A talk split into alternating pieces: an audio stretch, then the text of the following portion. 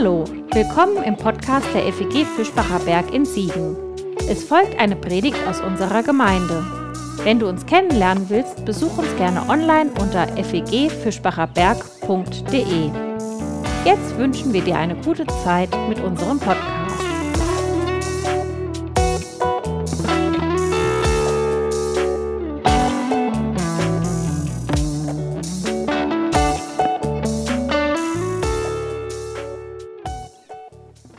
Zeit.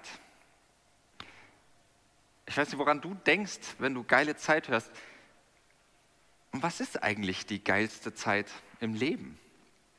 Vielleicht hast du sofort Bilder im Kopf von deiner geilsten Zeit, von deiner schönsten Zeit im Leben, von fantastischen Lebensabschnitten, von tollen Erlebnissen, von diesem überragenden Lebensgefühl der geilen Zeit. Momente, an die du dich gerne erinnerst, weil es eben eine geile Zeit war. Vermutlich bin ich nicht allein damit, wenn ich sage, die letzten Monate, das letzte Jahr äh, gehört jetzt nicht unbedingt äh, zu der geilsten Zeit, finde ich. Das kommt mir nicht als erstes in Sinn. Na klar, es gab auch Ausnahmen, auch in diesem Corona-Jahr, das schon sehr lange dauert.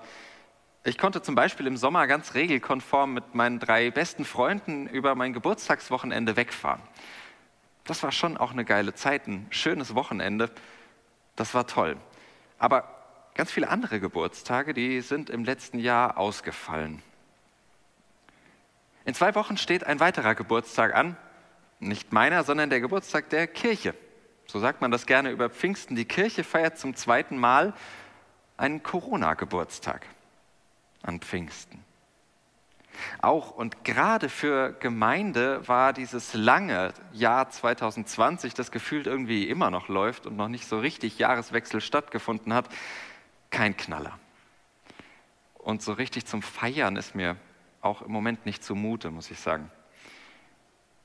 Wenn schon nicht Party, dann wenigstens ein bisschen Zeit für Besinnung an diesem Kirchengeburtstag, finde ich. Zeit mal an den Anfang von Gemeinde zu schauen.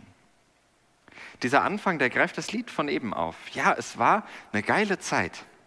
In dem Sinne, wie Anfänge immer etwas ganz Besonderes sind. Aber diese Zeit ist eben auch vorbei. Auch dafür steht das Lied, für die erste Zeit von Gemeinde, die vorbei ist. Die Apostelgeschichte, die ist ein Rückblick, etwa 60 Jahre nachdem sich mit Tod und Auferweckung alles verändert hat, wo alles neu begann, die Apostelgeschichte. Und in sie werden wir heute reinschauen. Sie erinnert an die Anfänge. Und wenn wir heute auf diese Anfänge schauen, dann müssen wir schon sagen, ja, es hat sich viel verändert. Die Umstände, die sind heute völlig andere. Manches ist eben vorbei und manches auch aus der Zeit gefallen. Aber Gemeinde ist immer noch da. Gemeinde gibt es immer noch. Ein großer Strom fließt aus den 2000 Jahren bis hierher, aus der Vergangenheit bis zu diesem Moment, jetzt hier. Mit unglaublich vielen und verworrenen und manchmal auch sehr irritierenden Verästelungen, was es da alles gab und gibt, aber auch mit dieser Gemeinsamkeit. Alles kommt aus diesem kleinen Ursprung von vor 2000 Jahren. Aus dieser kleinen, anfänglichen Quelle fließt dieser große Strom, der sich Kirche nennt. Und von den quellenden Anfängen erzählt die Geschichte der Apostelinnen. Das tut sie nicht bloß, um Vergangenes irgendwie festzuhalten und zu wiederholen, sondern um Gegenwart zu verstehen und zu gestalten. Diese Geschichte erzählt die Anfänge der Gemeinde so, dass wir heute noch erahnen können, was Gemeinde eigentlich von ihrem Ursprung her bedeutet. Wie es war und wie es sein soll. Das verschmilzt in diesen Geschichten von den Apostelinnen, von der ersten Gemeinde. Und das macht diese Geschichten so lebendig. Das macht sie für uns heute noch so wertvoll, weil das, was war und das, was ist, das, was sein soll, zusammenkommt. Und ich habe die Hoffnung, dass gerade diese Mischung uns inspiriert wie ich es immer hoffe in der Begegnung mit den biblischen Texten, dass diese Mischung aus Utopie und Realität, aus Anspruch und Wirklichkeit, aus Vergangenheit und Gegenwart eine gute, dass das eine gesunde Mischung ist. Eine, die mich über mein Jetzt und Hier hinausdenken lässt. Und ich baue darauf, in der Begegnung mit diesen biblischen Texten, dass sie uns über uns selbst hinaus glauben, hinaus lieben, hinaus hoffen lassen. Ursprünglich wollte ich zu dieser Geschichte der ersten Apostel noch unsere Idee von Gemeinde arbeiten, die ihr in den Symbolen aus unserem Titelbild erkennen könnt. Aber dann wäre die Predigt noch länger geworden, von daher äh, lassen wir das heute weg. Ich versuche es nächste Woche noch mal ein bisschen einzuflechten. Ihr könnt das gerne auf unserer Webseite nachlesen unter dem Stichpunkt Gemeinde. Da findet ihr unsere Idee von Gemeinde und vielleicht könnt ihr sie selbst mal in die heutige Predigt jetzt gleich oder später, wenn ihr das anschaut, mit hineinmischen, wenn ihr das möchtet. Hören wir rein in die Anfänge der weltweiten Gemeinde und ich lese uns aus der Apostelgeschichte den Anfang in Kapitel 1.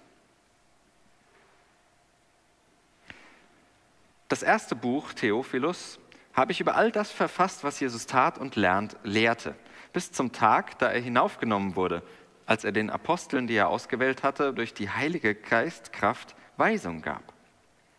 Ihnen stellte er sich auch durch viele Beweise nach seinem Leben als lebendig dar, indem er 40 Tage hindurch erschien und vom Reich Gottes sprach.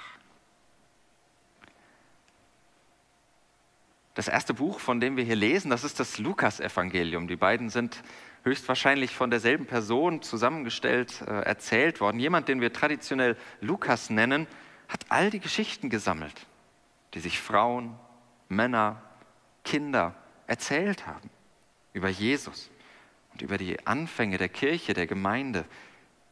Ein zweiteiliges Kunstwerk hat er daraus gemacht. Und dass das zwei Teile sind, ein Jesus-Teil und ein Kirchenteil sozusagen, das zeigt schon, dass es zwischen beiden Teilen nicht einfach weitergeht, als wäre nichts gewesen. Das Osterwochenende, das sozusagen zwischen diesen beiden Phasen steht, das hängt der jungen Kirche immer noch in den Knochen. Vor allem natürlich dieser Freitag, als er starb. Derjenige, auf dem doch alle Hoffnung lag, dem sie hinterhergelaufen waren, von dem sie gelernt hatten. Aber genauso steckt auch noch der Sonntag in den Knochen. Er hängt nach, ja, dieser irgendwie nie enden wollende Sonntag. Mit seinen ständigen, aufwühlenden und auch ganz irritierenden Jesusbegegnungen. Ständig dieses Gefühl, er lebt 40 Tage, eine gefühlte Ewigkeit lang, immer wieder dieser eindrückliche Gedanke, der gekreuzigte, lebendig. Immer wieder diese Erlebnisse mit einer solch überführenden Wucht, als wäre das der Beweis, er ist da. Ich mag diese Mischung in der Erzählung, gerade hier. Hier mischen sich Vergangenheit und Gegenwart, unsere Gegenwart.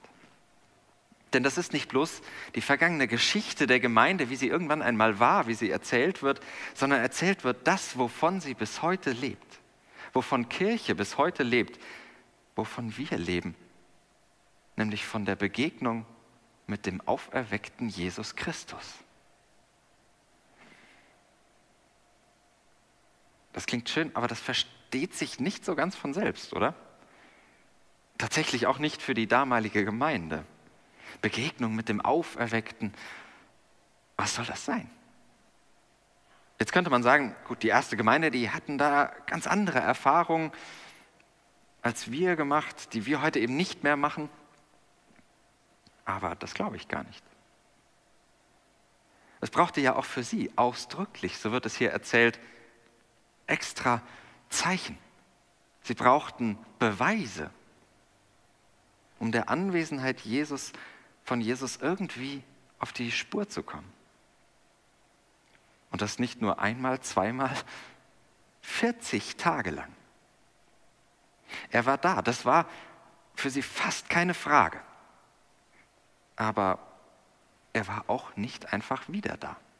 So wie sie ihn kannten, so wie vorher, sondern anders. Davon erzählen all die Begegnungen immer wieder. Da ist irgendetwas ganz anders. Es ist derselbe. Klar, das haben sie gespürt. Das spüren wir bis heute. Aber doch irgendwie nicht einfach der gleiche. Nicht mehr da und doch irgendwie da. Da, aber irgendwie auch nicht. Seine Anwesenheit, die versteht sich offensichtlich nicht von selbst. Damals nicht, heute nicht. Sie braucht Zeichen. Sie brauchte auch für die erste Gemeinde Beweise.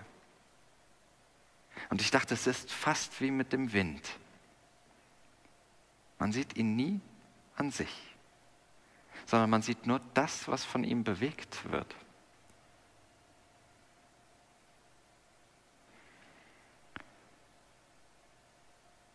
Was sind deine Begegnungen mit dem Auferweckten?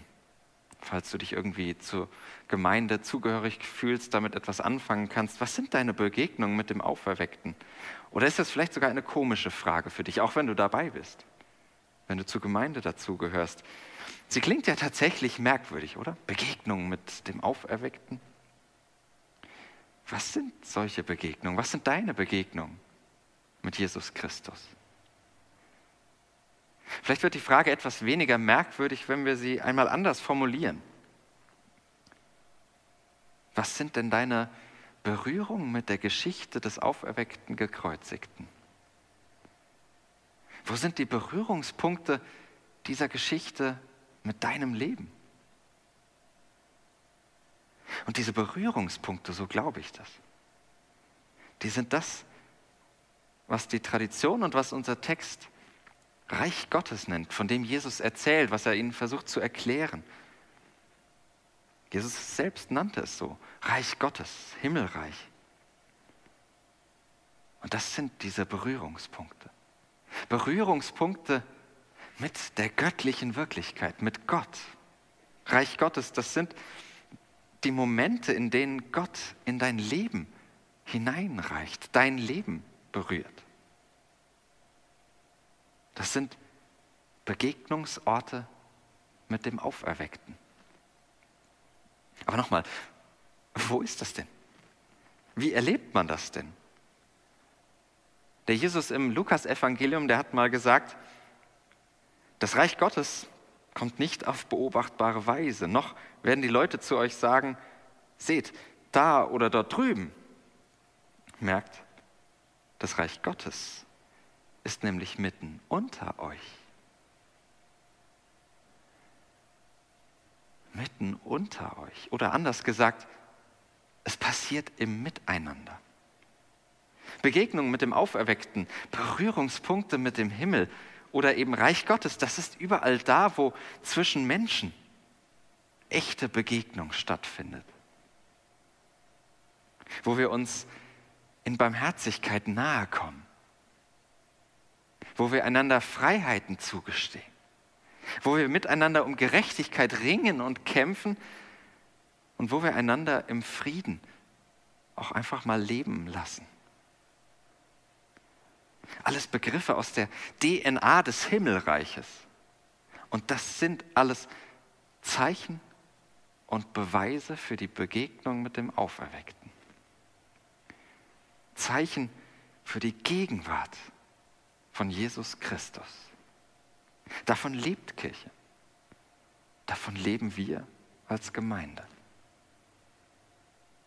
Wir leben davon, dass wir in der Barmherzigkeit zwischen Menschen unseren Gott der Liebe und Gottes Erbarmen an uns erleben, entdecken.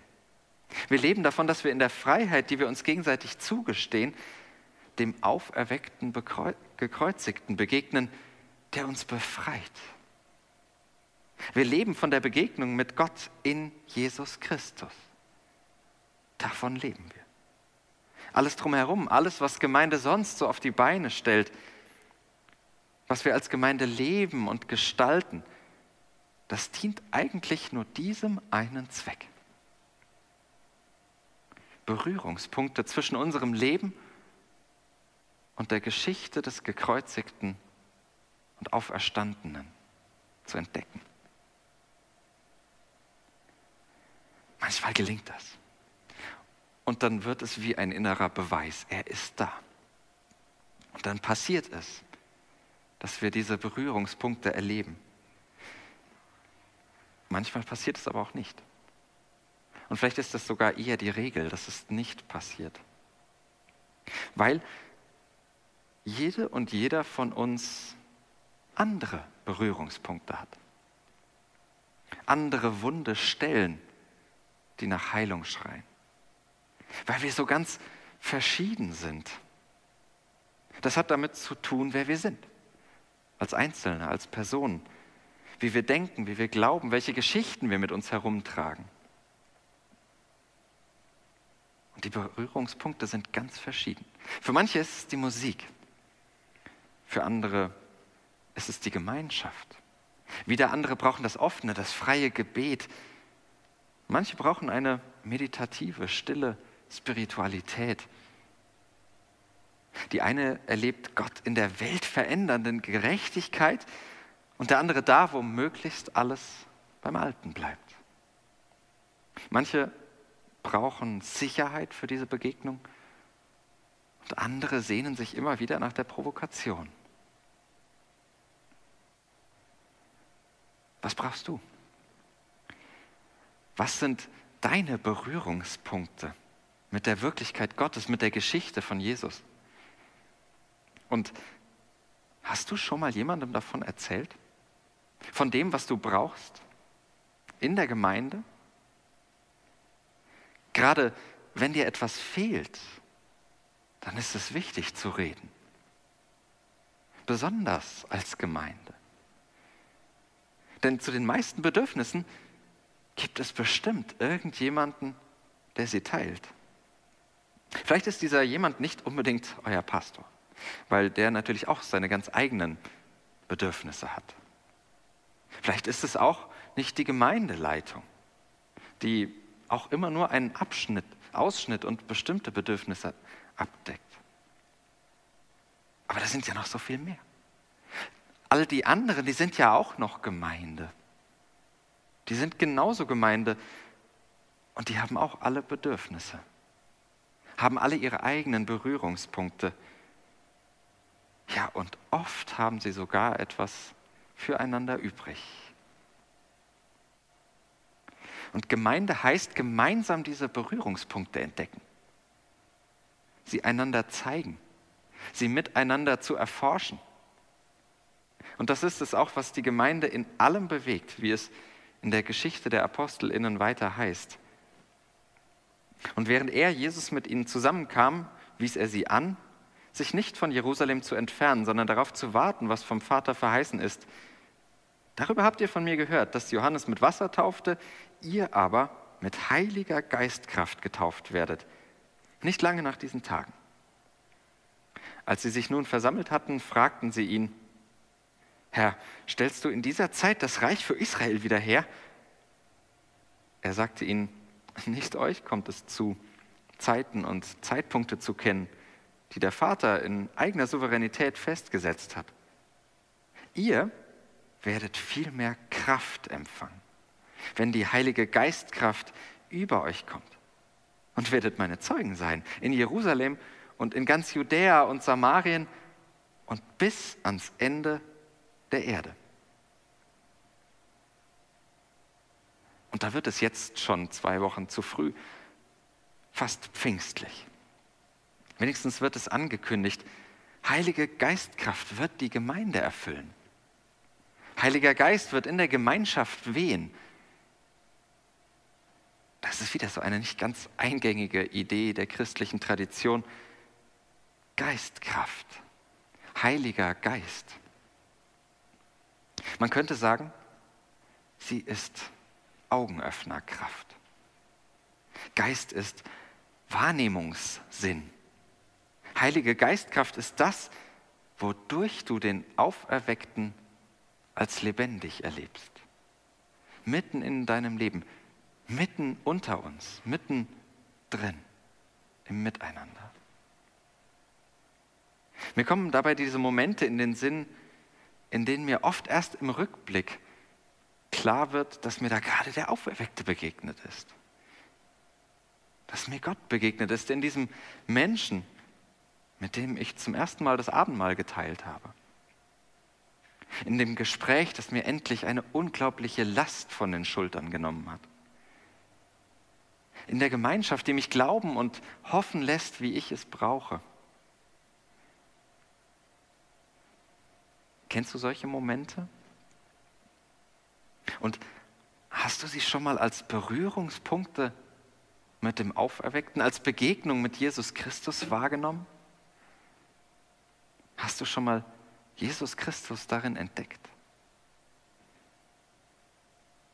Heilige Geistkraft ist aber noch mehr als dieses persönliche Ich entdecke etwas. Dieser Heilige Geist wirkt weit darüber hinaus. An allen Enden der Erde, wie es der Text sagt. Eben nicht nur in meiner kleinen Nische, in meiner Bubble. Diese Kraft wirkt in jedem ehrlichen Friedensgruß, überall auf der Welt in jedem Windhauch der Veränderung zur Gerechtigkeit, überall da, wo die Geschichte zur Geschichte Gottes wird, wo der Planet mir zur Schöpfung wird, wo die Erde mir das Himmelreich widerspiegelt. Und dafür sind wir Zeuginnen und Zeugen. Füreinander und für andere. Das ist die ureigenste Aufgabe von Gemeinde. Zeugin sein. Gott in der Welt zur Sprache zu bringen. Gott in der Welt zu entdecken. Gott in der Welt aufzuspüren und diesem Gott nachzugehen. Nur, wenn das ja alles mal so einfach wäre, oder?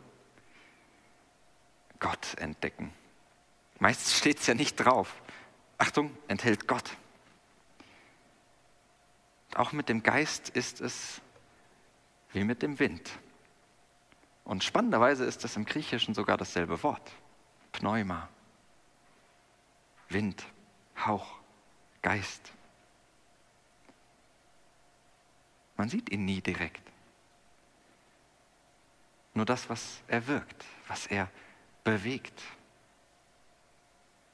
Und häufig bleibt es dann doch bei der Frage, wo ist denn jetzt dieses Reich? Wann kommt's denn? Wie die Apostel hier fragen. Wann kommt's denn? Und hören wir mal weiter in die Geschichte der ersten Gemeinde hinein. Als er das gesagt hatte, wurde er vor ihren Augen emporgehoben. Und eine Wolke nahm ihn auf und entzog ihn ihren Augen. Und während sie, als er wegging, zum Himmel blickten, standen da zwei Gestalten in weißen Gewändern bei ihnen, die sagten, ihr Männer aus Galiläa, was steht ihr da und blickt zum Himmel? Dieser Jesus ist euch entzogen und zum Himmel hinaufgenommen worden. Wie ihr ihn zum Himmel gehen gesehen habt, so wird er kommen. Und hier wird auf ganz fantastische Weise erzählt, wie sich diese Bewe Begegnungen mit Jesus Christus, mit dem Auferweckten anfühlen. Hier wird, finde ich, von einem Gefühl erzählt, das ich gut kenne. Dieses Gefühl, und urplötzlich ist es wieder weg. Wie so eine Windböe. Man kann sie nicht festhalten. Etwas als Jesus-Begegnung zu erleben, das ist flüchtig. Vergleichbar mit diesem Gefühl, mir war gerade, als hätte ich als hätte ich eine vertraute Stimme gehört. Als hätte ich dieses Bild schon mal irgendwo gesehen. Ein Gefühl wie, als hätte ich den Namen schon mal irgendwo gelesen. Es ist ein Berührungspunkt, ein sanfter Hauch, eine zarte Berührung zwischen meiner Geschichte und und der Jesus-Geschichte. Zwischen meinem Schicksal und seinem. zwischen meiner Sehnsucht und seiner Hoffnung, die er verbreitet und von der er erzählt hat. Eine flüchtige Berührung. Aber diese weiß gekleideten Gestalten im Text, in dieser Erzählung, die machen auf einen sehr, sehr wichtigen Umstand aufmerksam. Denn so schnell, wie dieser Jesus-Moment davongeflogen ist, so schnell kommt er auch wieder. So schnell kann er auch zurückkommen. Das bedeutet Wiederkunft Christi. Das meint, Jesus kommt wieder. Die ständige, andauernde Möglichkeit eines neuen Berührungspunktes. Es könnte jederzeit passieren. Genauso wie er plötzlich weg ist, könnte er plötzlich wieder da sein. Es könnte jederzeit passieren, dem Auferweckten zu begegnen. Und jeder Moment könnte zu einem Jesus-Moment werden. Und ich glaube, davon erzählt diese Geschichte wunderbar anschaulich, weil ich das so erlebe, weil ich das genauso immer wieder erlebe, weil ich immer wieder den Jesus und seine Geschichte in meinen Begegnungen und in meinem Leben entdecke. Zwar irgendwie nebulös, so windig, eben nie so völlig eindeutig, dass man sagen könnte, hier ist es, da ist er. Aber doch immer wieder. Und sie kommen so plötzlich, wie sie wieder gehen. Manchmal ist es der eine Satz in einer Predigt zwischen all dem, was du nicht so recht nachvollziehen kannst. Manchmal ist es diese eine Zeile in dem Lied, das du eigentlich gar nicht magst. Manchmal, früher und hoffentlich auch sehr bald wieder, ist es dieser eine Handschlag mit dem Menschen, der dich gerade noch geärgert hat. Kleine Momente, in denen das Himmelreich spürbar wird. Da kehrten sie vom Berg der Ölberg heißt, nach Jerusalem zurück. Er liegt nahe ja, bei Jerusalem, einen Sabbatweg weit. Als sie ankamen, stiegen sie hinauf in das Obergeschoss, wo sie sich aufhielten. Petrus, Johannes, Jakobus und Andreas, Philippus und Thomas, Bartholomäus und Matthäus, Jakobus, der Sohn des Alpheus, Simon der Eiferer und Judas, der Sohn des Jakobus. Sie alle waren einmütig und regelmäßig auf das Gebet bedacht, zusammen mit den Frauen und Mirjam, der Mutter Jesu, und seinen Geschwistern. Ein paar letzte Gedanken zu diesem letzten Teil des Textes für heute. Einmütig und betend war die erste Gemeinde. Einmütig, das kann man schnell falsch verstehen, das meint eben nicht, dass alle einer Meinung waren oder das sein müssten. So funktioniert Gemeinde überhaupt nicht. Es gibt immer wieder Strömungen, die das versuchen, aber ich glaube, dass das nicht funktioniert. Und schon die Vielfalt der Namen, die hier extra alle nochmal aufgezählt werden, mit allem, was einem dazu in den Sinn kommt, mit den Geschichten, die sich mit diesen Namen verbinden, die steht ja für die Vielfalt der Biografien, für die Vielfalt der Bedürfnisse, für die Vielfalt der unterschiedlichen Berührungspunkte. Das griechische Wort, was da steht, das meint eine tiefe Verbundenheit trotz aller Unterschiede, trotz offensichtlicher Unterschiede, weil man eben in dieser einen Sache miteinander verbunden ist, weil man dieses eine Anliegen miteinander teilt.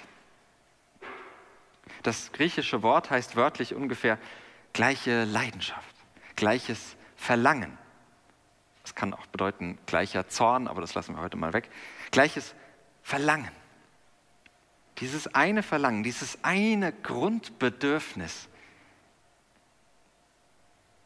das ist die Begegnung mit dem auferweckten Jesus Christus.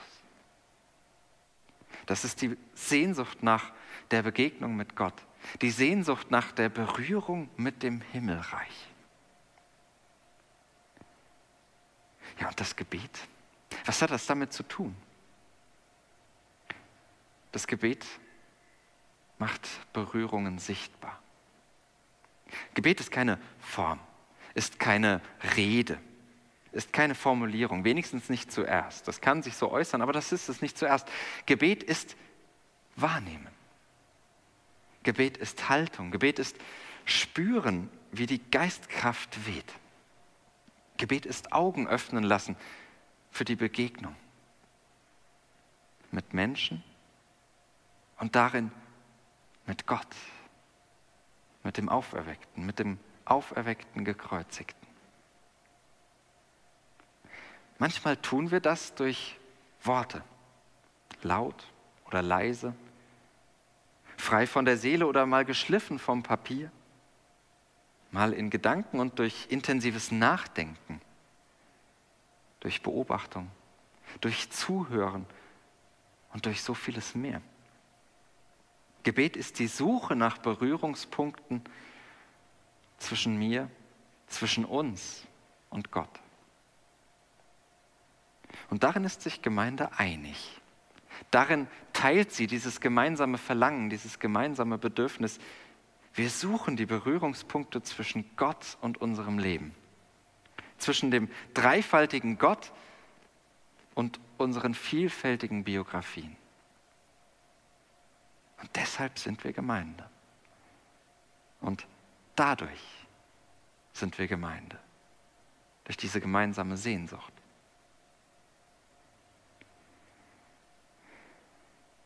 Ja, irgendwie stimmt es, was man vielleicht über die Geschichte der Apostelinnen sagen könnte. Es war eine geile Zeit, damals, am Anfang.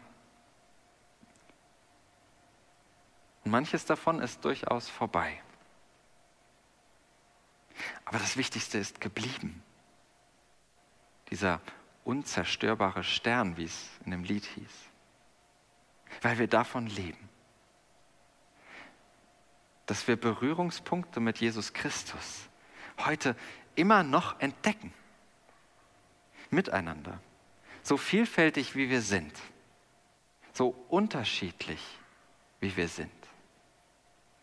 Aber gemeinsam.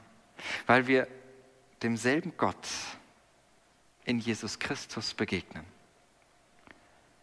Und davon leben wir miteinander. Amen.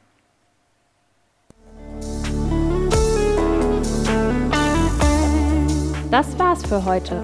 Um keine neue Folge zu verpassen, kannst du den Podcast einfach auf deinem Smartphone abonnieren. Mehr Informationen findest du unter fegfischbacherberg.de. Wenn es dir gefallen hat, lass uns gerne einen Kommentar oder eine Bewertung da und sag es weiter. Tschüss und vielleicht bis zum nächsten Mal.